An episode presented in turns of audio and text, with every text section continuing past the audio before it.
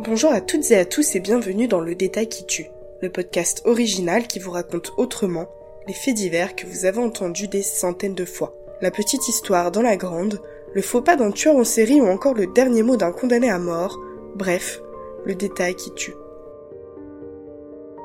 Aujourd'hui, nous vous proposons de plonger avec nous dans l'enfance trouble de l'ogre des Ardennes, Michel Fourniret. Son nom évoque le pire. Michel Fourniret est considéré comme l'un des pires tueurs en série de l'Hexagone.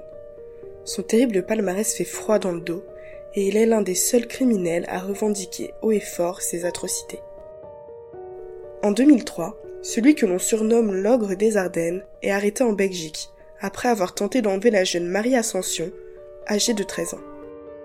En fouillant dans le passé de cet ouvrier à l'apparence banale, les enquêteurs vont découvrir avec effroi qu'il serait impliqué dans une dizaine de crimes en France et en Belgique. À chaque fois, son mode opératoire est le même. Il repère ses proies, les accoste à bord de sa camionnette blanche, puis les enlève. À l'arrière du véhicule, sa femme, Monique Olivier, rassure les fillettes avant de les entraver afin que son époux se livre à leur viol, puis les tue.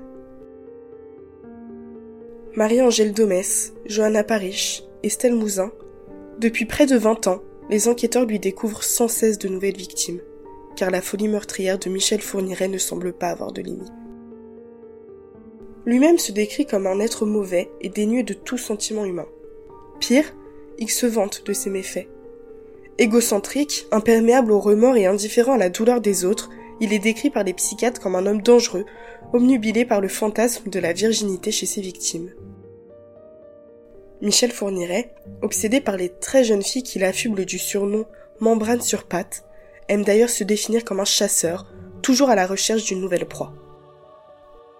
Une noirceur qui aurait pris forme dès l'enfance. Aux enquêteurs qui l'ont auditionné, Michel Fourniret a conseillé, à ce titre, la lecture de deux livres qui, selon lui, décrivent parfaitement son enfance. Nous vous proposons de les découvrir dans cet épisode.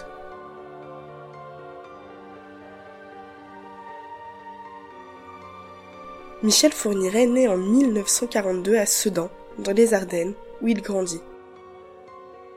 Il a une sœur et deux frères, qui sont tous plus âgés que lui. Son père, un ouvrier alcoolique, est plutôt du genre passif à la maison. Sa mère, fille de paysan, est le sujet de nombreuses rumeurs dans la région.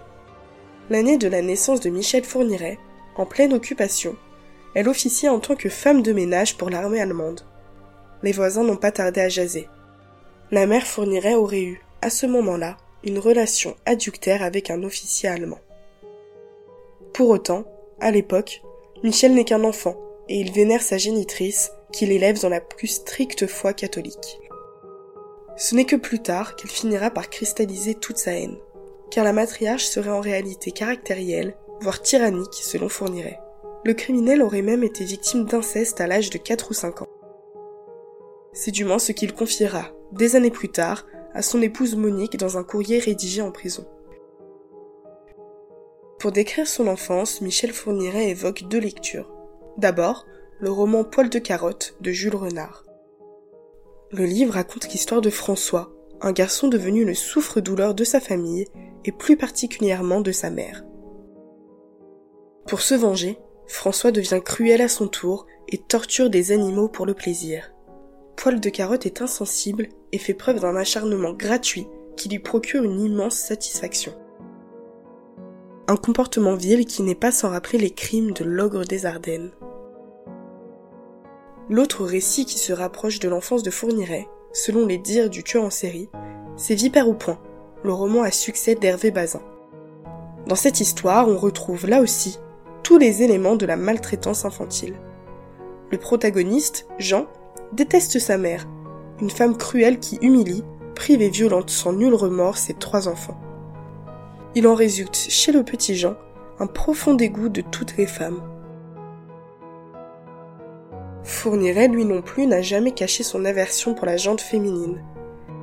Il raconte souvent avoir été profondément choqué le jour où il aurait aperçu sa sœur, Huguette, déféquée dans un seau. Pour lui, ce n'est pas à la hauteur de l'image de la Sainte Vierge. Le petit garçon était tellement fasciné par l'imagerie religieuse qu'à l'âge de 13 ans, lorsqu'il rencontre un séminariste lors d'une colonie de vacances, il lui confie son désir de devenir, à son tour, curé. Toujours est-il qu'à l'école, le petit Michel est raillé par ses camarades pour son allure chétive et son tempérament taiseux. À la fin de la guerre, les parents fournirait ne s'entendent plus.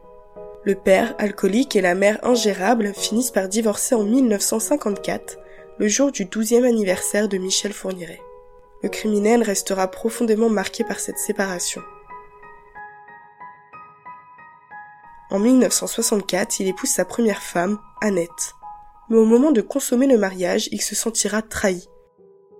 Elle n'était plus vierge, contrairement à lui. Treize ans plus tard, l'ogre des Ardennes est arrêté une première fois pour agression sur mineur. Ce n'est que le début de son parcours criminel d'une incroyable perversité qui va durer plus de 30 ans. Condamné en 2008 à la réclusion criminelle à perpétuité incompressible, Michel Fourniret s'est éteint le 10 mai 2021 à l'âge de 79 ans et emporte avec lui de nombreux secrets.